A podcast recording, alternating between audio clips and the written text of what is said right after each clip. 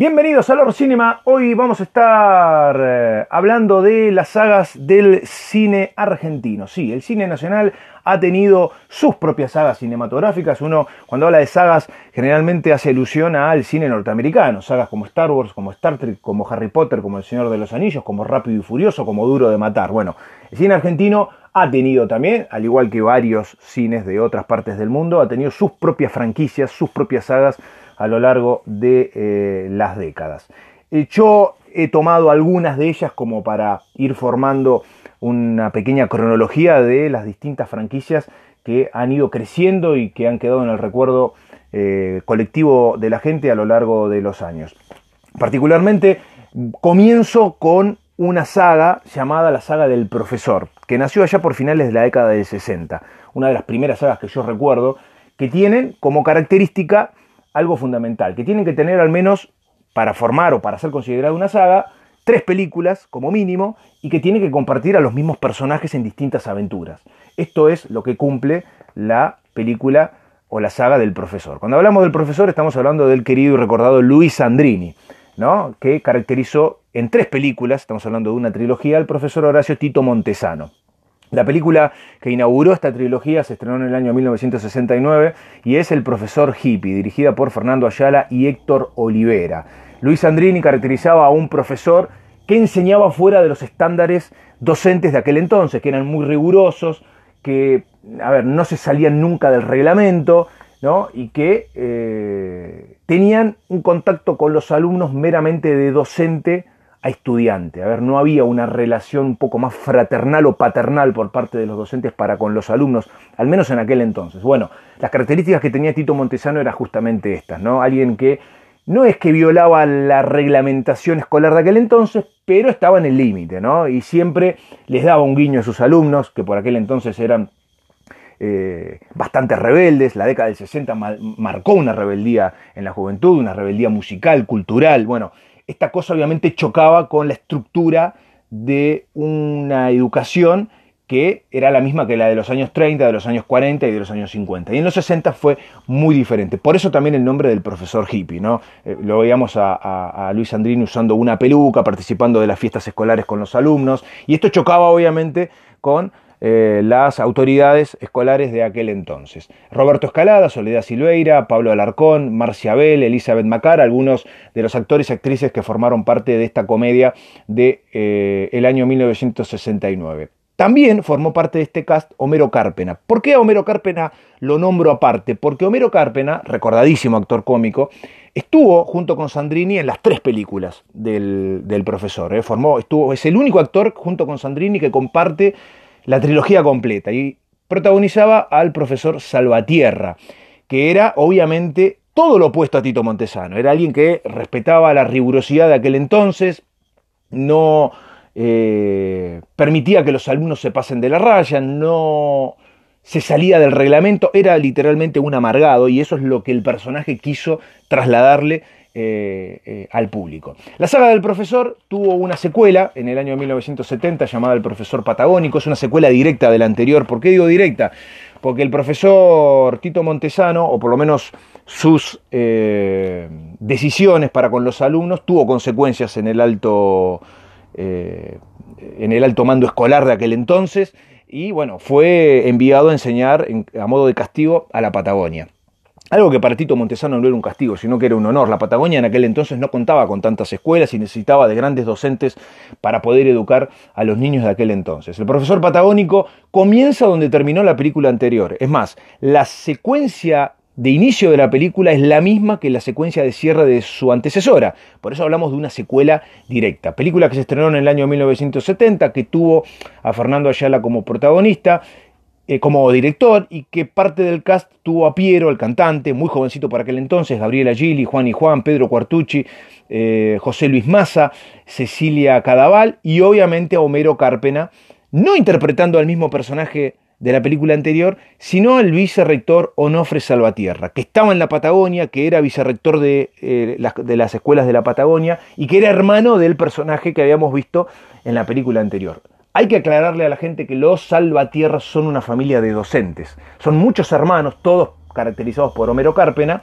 eh, y esto se explica en la película, y que eh, han elegido la docencia como modo de vida a lo largo de todos los años. Esto se reafirma en la tercera y última película de la saga del profesor. Hablamos del profesor Tirabombas, película de 1972, dirigida por Fernando Ayala y que cierra la trilogía del querido Luis Sandrini, que vuelve a caracterizar a Tito Montesano, que comparte elenco con Beatriz Taibo, con Roberto Escalada, con Oscar Martínez, Mónica Jouet, Silvestre, Neri Quesada, Max eh, Belliner, muchos de estos actores y actrices muy jovencitos también por aquel entonces, que después hicieron grandes carreras actorales.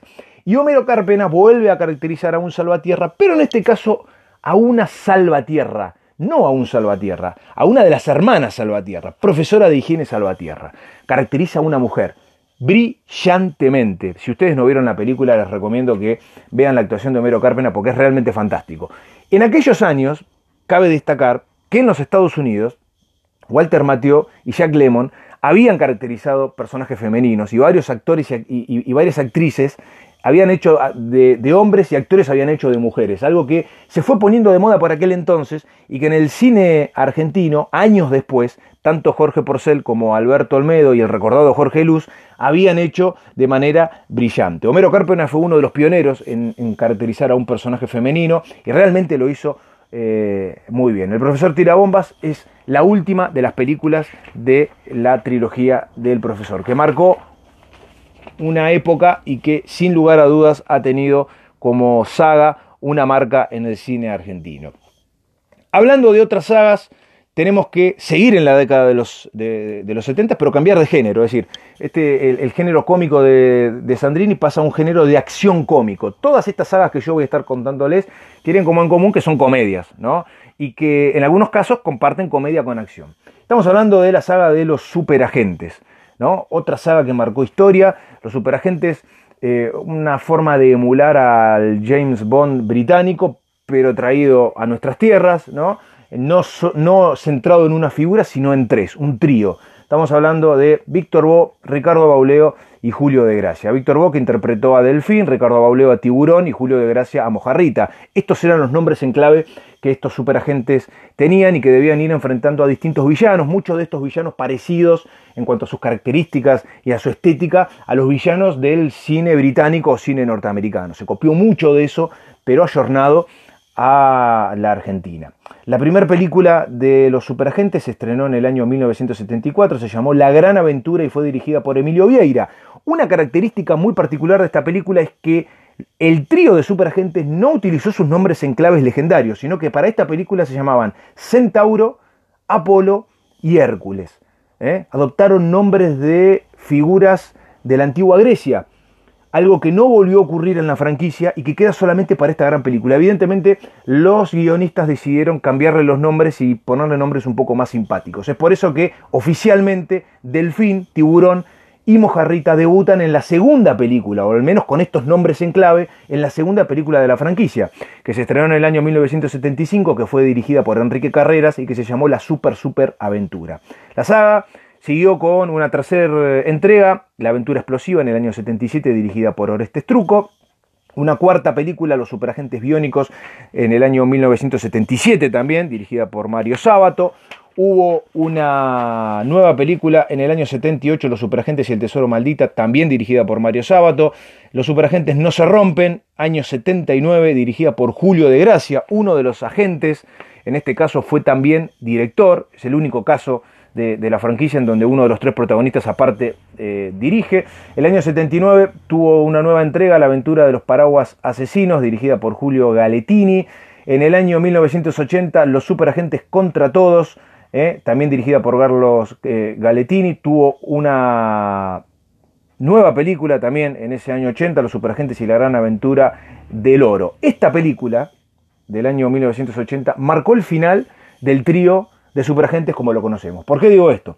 Porque hubo dos películas más de los superagentes, una estrenada tres años después, como podemos ver acá, ya la popularidad de los agentes disminuyó para el público, ¿no? Que empezó a consumir otros productos y donde teníamos a veces dos películas por año o una por año, pasamos a tener una nueva película, la penúltima de la franquicia, tres años después, en el año 83. Superagentes y Titanes. Cuando hablamos de los Titanes nos referimos a la legendaria troupe de Martín Caradagian. Martín Caragian que tuvo a sus titanes en el reino, un programa televisivo de lucha libre con distintos personajes creados por, por Martín, que fue tal vez de los programas más vistos de la historia de la televisión argentina y que marcó, marcó el cameo de los titanes en, eh, esta, en esta película, que tuvo como particularidad que no contó con el trío de superagentes, sino que Ricardo Bauleo ya no formó parte de eh, el trío de acción. Solamente teníamos a Víctor Bo y a Julio de Gracia. Algo que se repitió en la última película de la franquicia, que fue Los Superagentes contra los Fantasmas, película que se estrenó tres años después de su antecesora, en el año 86, y que fue dirigida por Julio Saraceni. ¿eh? Tampoco estuvo Ricardo Bauleo en esta película, por eso eh, el trío como lo conocemos fue eh, disuelto en el año 1980.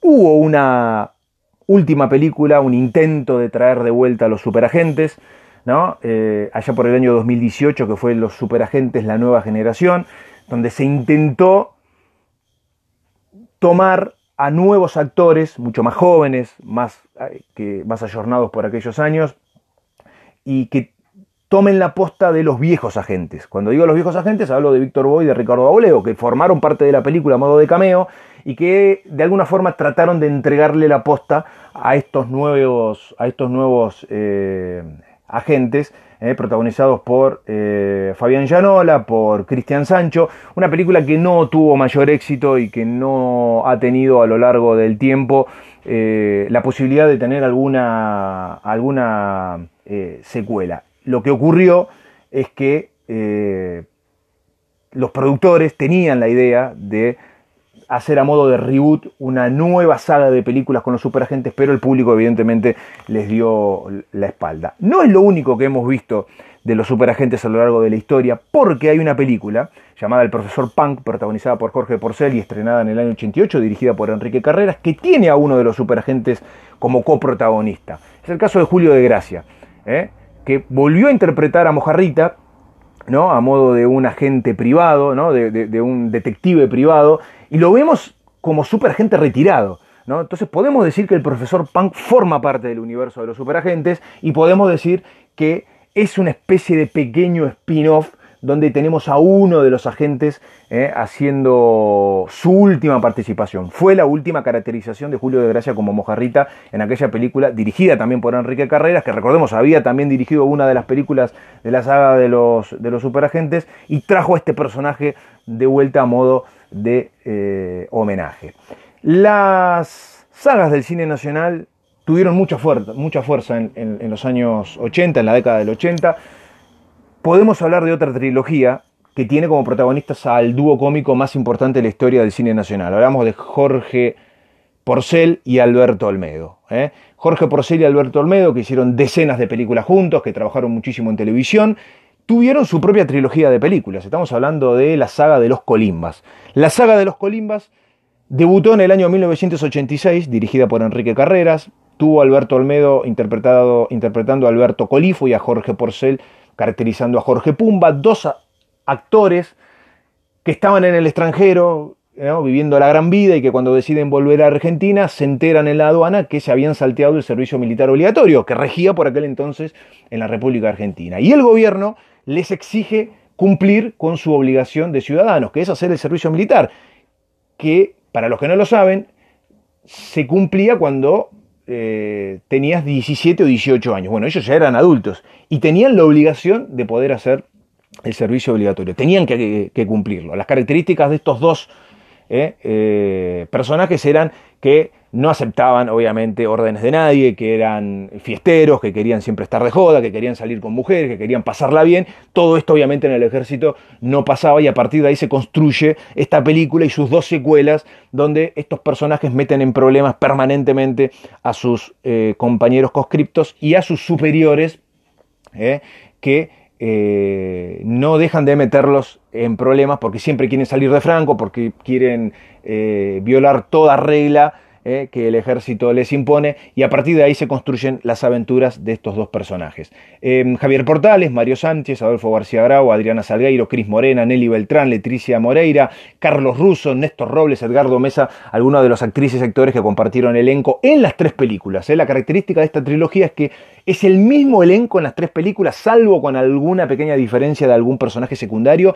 Los mismos actores y actrices han formado parte de estas, estas eh, tres películas. Su continuación fue el mismo año 86, Rambito y Rambón Primera Misión, también dirigida por Enrique Carreras. Acá hay un, claro homenaje en el título a las películas protagonizadas por Sylvester Stallone, que por aquel entonces tenía en lo más alto de, de la taquilla mundial a John Rambo. Y la última entrega de la trilogía de Los Colimbas fue en el año 1987 con Los Colimbas al ataque. La temática de las tres películas es exactamente la misma. No ha cambiado nada en, eh, cuanto a sus continuaciones. Eran ellos tratando de eh, irse de joda, de, armar fiestas, de, escaparse del pabellón donde ellos estaban cumpliendo el servicio militar. Acá hay... Eh, a modo de producción algo muy interesante, que todo se filmó en Campo de Mayo, donde está eh, parte de eh, la sede del ejército, del ejército argentino. Así que fue una trilogía muy recordada ya por los años 80 y que ha tenido, sin lugar a dudas, este, eh, una marca en, el público, no solo porque los dos actores principales son cómicos que hasta el día de hoy son enormemente recordados, sino que quizás de todas las películas de, Jorge Porcel y Alberto Olmedo, la de los Colimbas son las más recordadas. Los 80 nos trajo otra saga, similar a, la de los Colimbas, pero llevada a la policía. ¿no? Eh, estamos hablando de la saga de Brigada Explosiva. ¿no? Brigada Explosiva es un modo del cine nacional de eh, copiar lo que en Estados Unidos fue la Academia de Policía, ¿no? nuestra propia versión, ¿no? nuestra propia versión de la Academia de Policía. Eh, también conocida como Brigada Z, hay otra parodia a lo que por aquel entonces en la televisión norteamericana era un boom de rating, que era Brigada A, la, saga protagonizada por George Pepper y por eh, Mr. T. Eh, esta saga de, películas nos mostraba cuatro policías torpes que, a ver, trataban de hacer buena letra ¿no? en la fuerza y metían en problemas a sus compañeros y a sus superiores. Muy similar a lo que vemos en, las películas de, los Colimbas, pero como les dije recién, llevado a la, policía. Brigada Explosiva se estrenó en 1986, Emilio Dizzi, Berugo Carámbula, Alberto Fernández de Rosa y Gino Reni, como los cuatro policías eh, eh, protagonistas, Moria Kazán, Mario Castiglione, Tincho Zavala, Jorge Montejo, Esteban Melillo, Adrián Facha Martel, Mónica Gonzaga, Adriana Broski, Guillermo Franchella, Carlos, eh, Carlos Balá, Edgardo Mesa, ¿no? algunos de los coprotagonistas que formaron parte de esta, de esta franquicia. Que tiene una particularidad, o mejor dicho, dos particularidades. Algunos de los personajes en la ficción son personajes que hemos visto en otro producto. Estamos hablando de Alberto Fernández de Rosa y de Gino Reni. ¿Por qué digo esto? Alberto Fernández de Rosa se llama Rosales en esta saga de, películas. Y Rosales es el nombre que Alberto Fernández de Rosa tenía en una tira cómica de la televisión argentina llamada Mesa de Noticias que era un, noticiero y que nos mostraban eh, las distintas aventuras de, eh, en esta redacción que eh, formaban parte todos aquellos que trabajaban en ella. Dirigida, protagonizada y escrita por el recordado Juan Carlos Mesa, fue una idea de él y coprotagonizada con otro recordado actor cómico como fue Gianni Luna Day el personaje de, Rosales se lleva a Brigada Explosiva, es decir, utiliza el mismo, el mismo nombre, el mismo apellido modificado, él se llama Fernández de Rosa y le pone Rosales, que utilizaba en Mesa de Noticias. Lo mismo pasa con, con Gino Reni. Gino Reni se llamaba Foderone de la Sasitza en eh, Mesa de Noticias. Si bien no se llama Foderone de la Sasitza en Brigada Explosiva, se llama Gino Foderone. Utiliza el mismo apellido que en Mesa de Noticias. Una particularidad y un guiño a esa recordada serie televisiva. Y los modos que Gino Reni utiliza y las frases que utilizaba en la serie Mesa de Noticias las vuelve a utilizar en esta película de Brigada Explosiva. Estamos hablando básicamente del mismo personaje. Una, una particularidad este, muy interesante, no común en aquellos años. La otra particularidad que tiene esta franquicia es que a su vez tuvo un spin-off, que ya les voy a estar contando más adelante, porque eh, Brigada Explosiva tuvo una secuela ese mismo año, que fue Brigada Explosiva contra los Ninjas en el año 86. Tuvo una tercer parte que se llamó Los Bañeros Más Locos del Mundo, que se estrenó en el año 87. Y acá tengo que hacer un alto porque Los Bañeros Más Locos del Mundo tiene su propia saga. Brigada Explosiva tuvo su spin-off, tal vez el único spin-off, o uno, o el primer spin-off de la historia del cine nacional, que fueron los, los Bañeros Más Locos del Mundo, que ha tenido su propia saga que comparte universo con Brigada Explosiva y que se ha hecho su lugar en el mundo en forma paralela. En el año 87, Los Matamonstruos en la Mansión del Terror estrenó la cuarta película de la franquicia de Brigada Explosiva. En el año 88 llegó la quinta y última película, Los Pilotos, eh, en el 88 bien digo, Los Pilotos más locos del mundo. Siempre los cuatro protagonistas que les mencioné antes vivieron distintas aventuras durante estas cuatro películas. Sin embargo, los Bañeros Más Locos del Mundo han tenido una secuela con este cuarteto también que se llamó, se llamó Bañeros 2 La Playa Loca, que se estrenó varios años después y que podemos decir de alguna manera que es eh, la sexta película de la saga de Brigada Explosiva. Brigada Explosiva ha tenido seis películas, ¿no? pero a su vez ha creado un subgénero que fue Los Bañeros Más Locos del Mundo. Estrenada en el 87 que ha tenido una secuela que fue Bañeros 2 La Playa Loca y que varios años después decidieron eh, eh, tomar la franquicia y continuarla con tres películas más. Bañeros 3 Todopoderosos, Bañeros 4 Los Rompeolas y Bañeros 5 Lentos y Cargosos con Emilio Dizzi haciendo algún cameo con Gino Reni, con Alberto Fernández de Rosa, pero con otros protagonistas. Ya hablamos del Bicho Gómez, con Toti Siliberto, Luciana Salazar, Jorge Rodrigo Barrios, Martín del Río, eh, René Castillo, es decir, varios personajes que tomaron la aposta de los originales, aunque los originales siempre están presentes. Entonces es una continuación directa de la franquicia original, porque los personajes originales a modo de cameo siguen estando, al menos algunos de ellos, y por otro lado forman parte del universo de Brigada Explosiva. ¿eh? algo que no se volvió a repetir en el cine nacional y que más allá de si la película es buena o mala, forma parte de una nueva franquicia o de un spin-off que también se abrió camino en su propio en su propio terreno y con sus propios protagonistas. La otra franquicia que llegó a finales de los 80 fue la de los Exterminators. ¿eh? Otro intento del cine nacional de traer acción mezclado con comedia, en este caso acción militar, ¿no? que tuvo eh, a Carlos eh, Galetini como director, Galetini que ya había tenido experiencia dirigiendo a los superagentes, es decir, tenemos al mismo director trayéndonos algo similar a lo que habíamos visto en los superagentes, tiene a Emilio Dizzi nuevamente como protagonista, ¿eh? acá es una franquicia totalmente distinta a la de Brigada Explosiva, nada tiene que ver, y hace dúo con Guillermo Franchella, ¿no? Ellos son también dos agentes que reemplazan ¿no? A eh, y Exterminator. Ahora, el nombre de los Exterminators hace clara alusión a Terminator, ¿no? La película protagonizada por Arnold Schwarzenegger, que también por aquellos años marcó época en el cine, en el cine mundial, ¿no?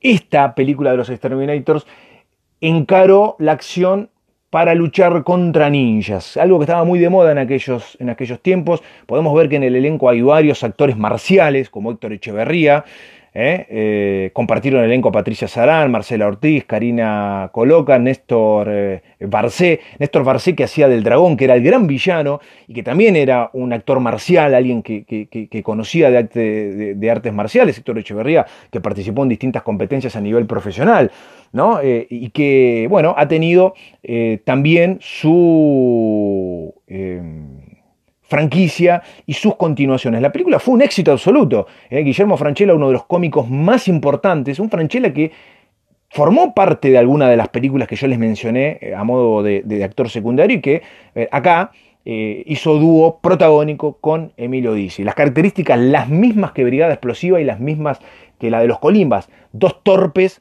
que son equivocadamente considerados agentes especializados y que tienen que encargarse de exterminar a un grupo terrorista que tiene al dragón como gran líder y que tiene un grupo de ninjas como gran ejército. ¿no? Y a partir de ahí se construyó esta franquicia, que tuvo una secuela al año siguiente, que se llamó Los Exterminator 2, La venganza del dragón, también teniendo a Emilio Dizzi y a Guillermo Franchella como grandes protagonistas, Beatriz Salomón, Héctor Echevarría, Néstor Barce como el dragón, ¿no? Vemos la venganza del villano de la primera parte, eh, estando como gran protagonista en la segunda, eh, Randolph McLean, eh, otro físico-culturista que hace su debut en esta película, que tuvo una tercera entrega en el año 91, ya no teniendo a Emilio Dizzi como protagonista, acá la franquicia cambia un poco, cambia un poco el ángulo hacia donde la querían llevar.